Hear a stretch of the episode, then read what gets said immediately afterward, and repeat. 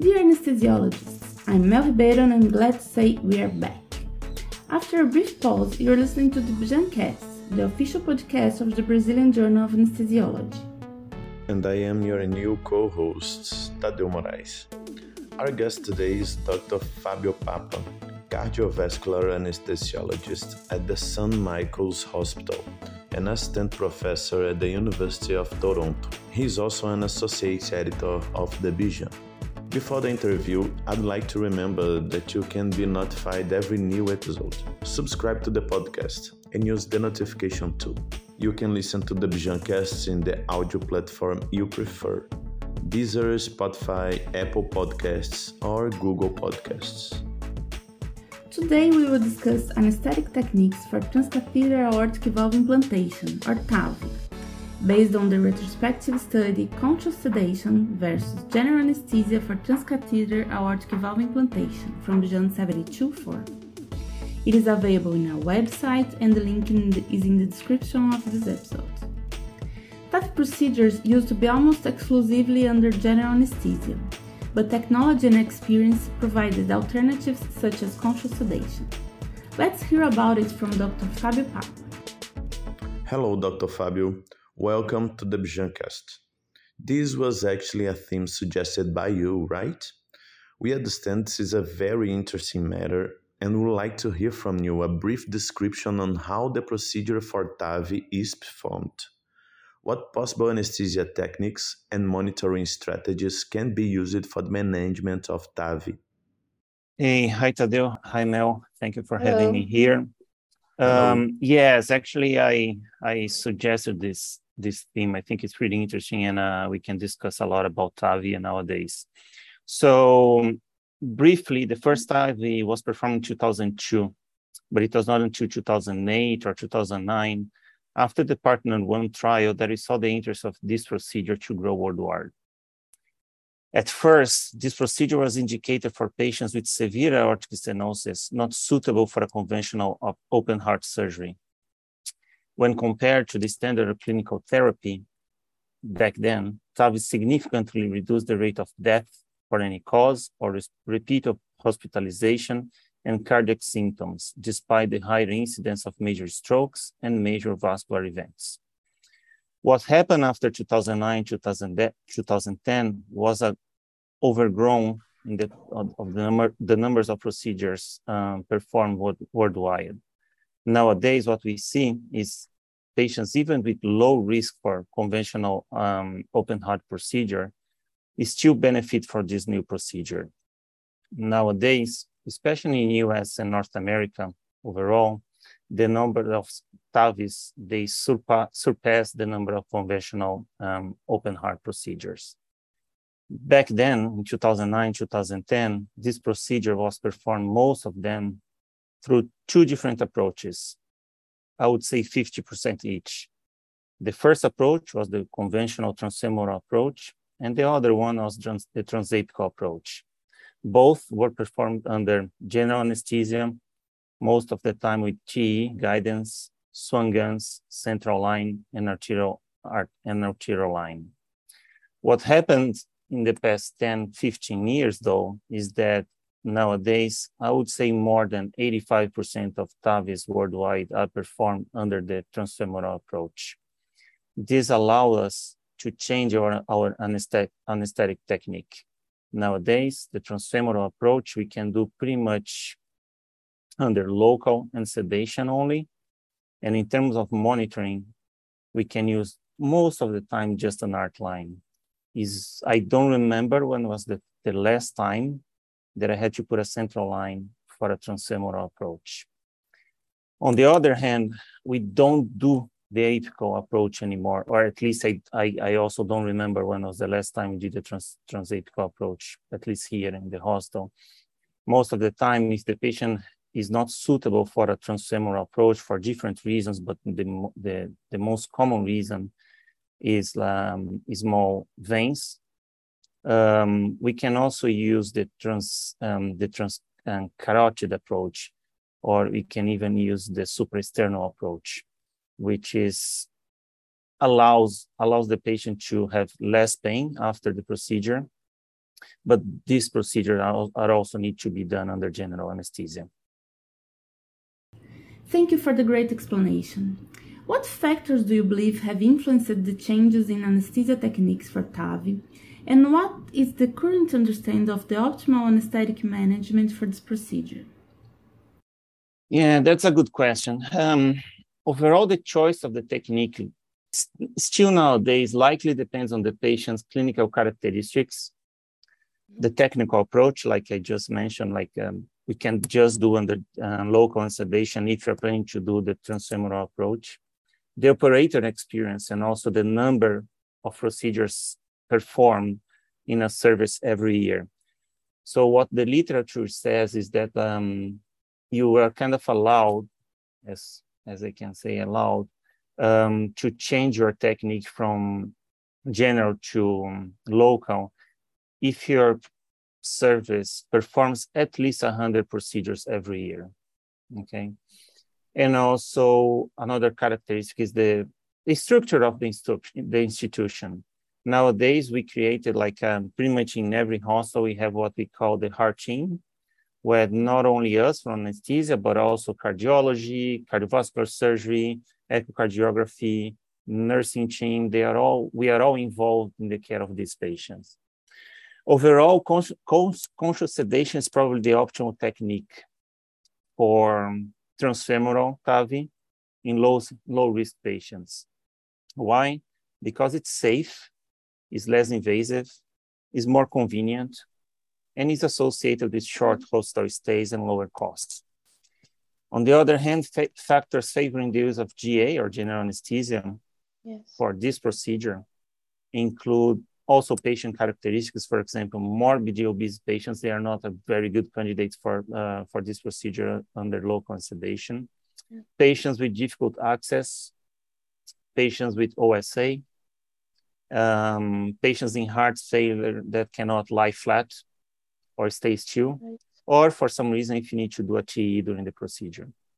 General anesthesia may also be a better choice in patients with high risk for interprocedure complications. For example, uh, difficult coronary artery anatomy that increase the, the, the risk of obstruction and device embolization during the procedure. What I think is that um, as the procedure continues to expand to low risk patients, the proportion of patients undergoing TAVI with conscious sedations or local anesthesia only likely will increase even further.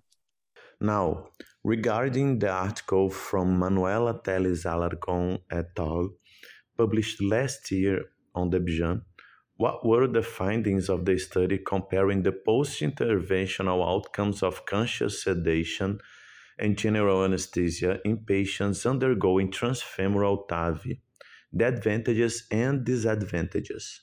Yeah, so this this um, study published at BJAN last year, uh, it pretty much highlights what is being happening worldwide in terms of TAVI, in terms of anesthetic technique, patient selection, procedure selection, and um, and outcomes. So what they try to show us, and and I think they they succeed, is that they try to compare two different techniques for patients under undergoing TAVI through the transfemoral approach. So they try to compare patients with um, local, under local sedation to patients under GA in terms of the primary endpoints like um, ICU and total length of stay, and secondary, secondary endpoints like cause of 30-day 30 mortalities, immediate mortality, and incidence of major complications. And what they showed us, although it's a small number of uh, patients, is that not only this procedure performed under local sedation is safe, is effective, um, but it also allows a shorter period of recuperation, not only in the ICU, but also in the hospital, which is kind of interesting in terms of um, savings and money savings, and also in terms of uh, post-op complications. Um, and uh, one other thing that was really um, interesting in this um, study is that um, what happened at this their their service is that what happened at pretty much everywhere worldwide or most of the places worldwide Um, they also started doing TAVIs around like uh, 2012, 2013. And um, back then, I would say 100% of procedures were done under general um, general anesthesia. And what happened was around 2017, like pretty much all the other centers worldwide, there was a changing on this trend. And um, and nowadays, more than 90%, uh, if you read the article, um, they say it's done under local sedation, which is pretty much that happened, uh, what happened um, in other centers around the world. Great. Thank you. We recommend our listeners to access bjan-sba.org to read the article in full. Dr. Fabio, here in Brazil, we still have discussions about the type of anesthesia to be used in this kind of procedure. But you're in Canada and things can be a bit different. Could you please tell us how are the anesthetic procedures for TAVI applied in the hospital work? Mm-hmm. Yeah, no, that's that's a, a great question. Um, so here, uh, not only at St. Mike's where I work, but also in, in the whole country, I would say, um, most, I, I, would say, for transfemoral approach, I would say, unless something, some really specific happens, all the patients are done, uh, all the procedures are done under local sedation. Here at St. Mike's, we do around like 250, 260 TAVIs every year, which is a kind of a big number. And uh, from those like 250 procedures, I would say more than 90% are through the transfemoral approach. When the patient has no IV, um, good, vascular, good vascular access for this procedure, the cardiology team, they change the approach and they either use the transcarotid or the um, supraesternal approach. With these two, there is no like there is no discussion. We have to do under general anesthesia. Um, but all procedures done uh, using the transfemoral approach nowadays, um, we use like just local and sedation. In terms of uh, anesthetic um, technique that we give in terms of local and sedation, this varies a little bit uh, depending of the anesthetist who is attending the case, but mainly most of us use a combination of either Precedex or a combination of remifentanil and a little bit of propofol. But the goal is to keep the patient comfortable only. We don't, our goal is not like, we don't have the goal to put the patient to sleep. Uh, we just want to keep them sedated. The cardiology team, they put, they, they, they use a lot of local. Everything is made through uh, puncture. We don't do the um, cut open technique Everything mm-hmm. is using the cell Seldinger technique. So this helps a lot of pain control and also to manage the, the sedation. And I would say the most important thing, and I think this is important for everyone that is listening to this podcast, is that the whole team work together. Mm-hmm. So, like I mentioned at the beginning, we have this um, um, structural heart team like uh, meetings every week or so and uh, the whole team is on the same page in terms of uh, they know the patient is sedated only so they don't they uh, when the patient moves a little bit and i'm not going to lie to you sometimes they move a little bit because mm-hmm. they are mm-hmm. under light sedation only the whole team is aware and uh, we all work together to to make this work and that's why we have such a good results um, our rate of conversion to general anesthesia um, is very low. So in that um, paper that was published at BJAN, they they had a conversation um, conversion rate about like 99 percent, sorry, which is, mm-hmm. is is low. But um, for us, we don't see this um, rate of, of conversion to general anesthesia. So it's really, really rare for us to have to, to change the um, from local sedation to general anesthesia. And um, partly because the surgical team is so used to do this procedure, they are able to finish this procedure in less than one hour, which have, helps a lot in terms of keep the patient comfortable just during one hour. Mm-hmm. And also because we don't give a lot of sedation, so we don't most of the time we don't have any issues with oxygenation, ventilation, airway obstruction, or any other issues related to anesthesia. So I think this is the main important message um, in terms of anesthetic technique. Sedation is fine as long as you mm-hmm. keep the patient comfortable. but uh, don't don't have the goal to put him to sleep like under deep sedation. Otherwise, you're going to start to have trouble. Thank you so much for talking to us. It reinforces the importance of always being up to date on new techniques that may or may not be used for specific procedures. Would you like to make any additional comment about TAVI or the findings of the study in reference? Um, what I would say is that um, there is no turning point nowadays. So I, I would say, especially for the residents that are finishing their residency now, people that are going like starting their career right now. So nowadays, like I said, the number of TAVIs, they surpass the number of conventional aortic valve procedures in pretty much all the, the centers. So no matter what you do, you're gonna, at least at some point, you're gonna be exposed to this procedure. So which is from my point of view it's which is amazing like uh, mm-hmm. what we have been doing for the past 15 years it was unimaginable like two decades ago so i would say the most important thing like i said before is for the whole team be working together. So i think this uh, is the great key to decrease the amount of complications. And um, and i think um, regarding to this article, they um, emphasize what we know in terms of uh, anesthetic technique that not only um, local sedation for the transfemoral approach is safe, but it's also it's also more effective in terms of decreasing the length of stay, not only in the ICU, but also in, in the hospital, which is really important in terms of uh, costs and um, and uh, recovering. So you believe this is a good technique, right? Those discussions must end or not? They are useful.